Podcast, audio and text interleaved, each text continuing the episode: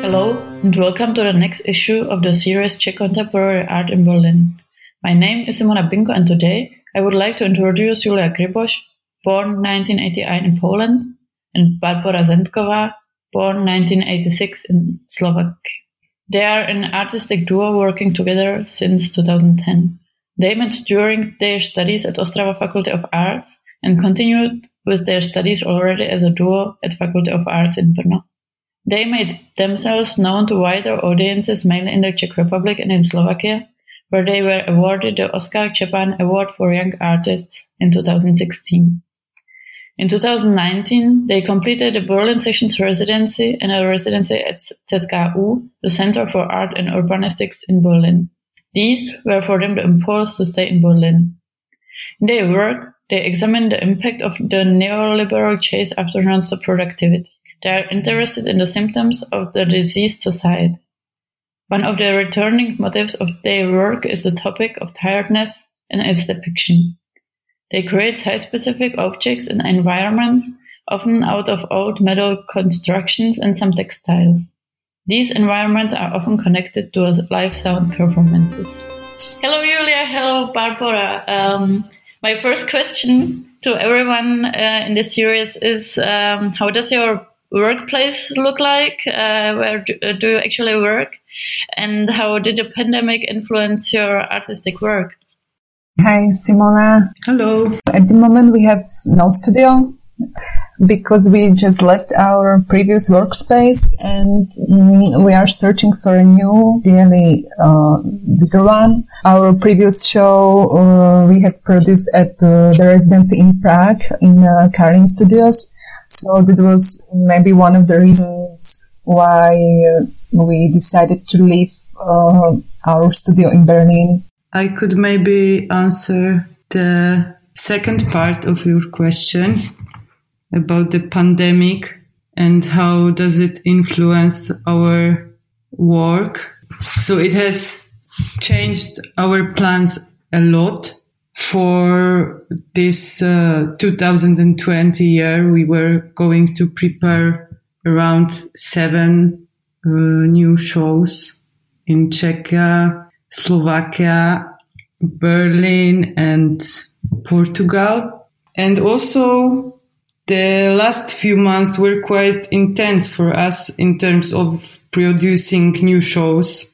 And this is why the pandemic, this pandemic general break eventually provide us like a sort of good moment to slow down and rethink things deeper, let's say. So basically speaking, uh, maybe like to not produce is okay as well. You already mentioned uh, your cancelled exhibitions, and I would like to speak about them a little bit more with you.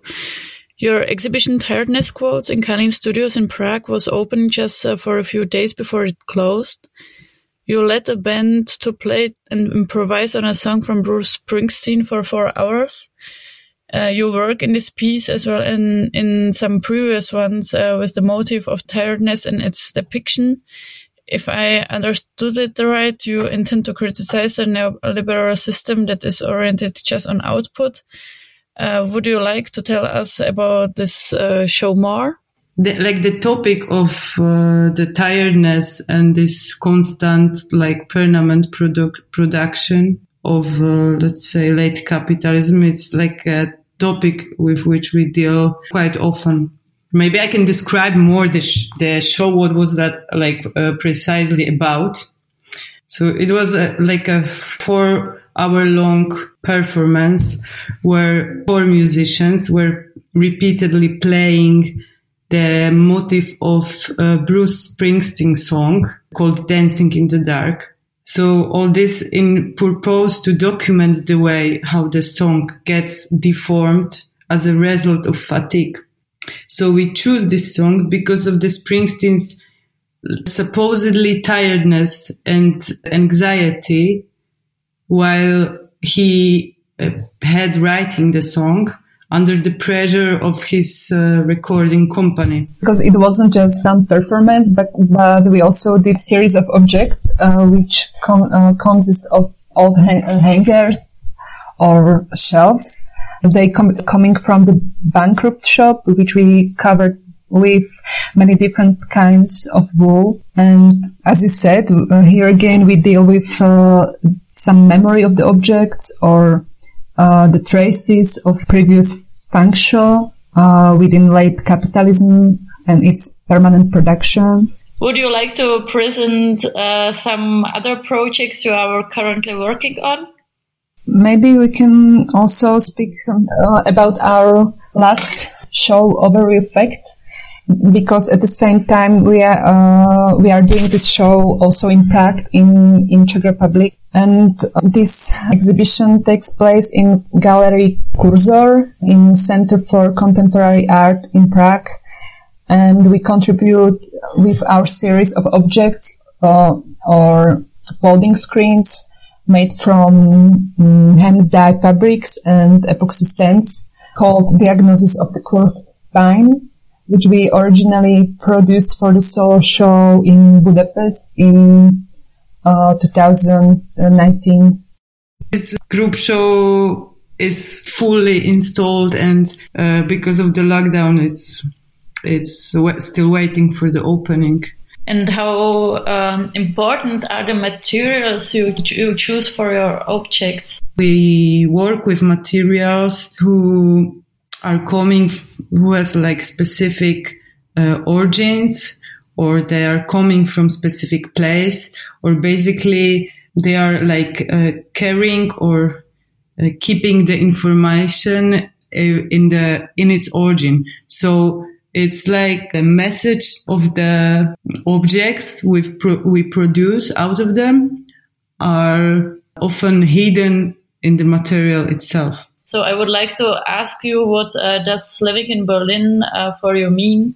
Uh, is it just a period of light for you? and as we heard, you are still strongly connected to the previous life in the Czech Republic. Um, so that, how do you feel it? You've been also asking us uh, about how did we end up living in Berlin.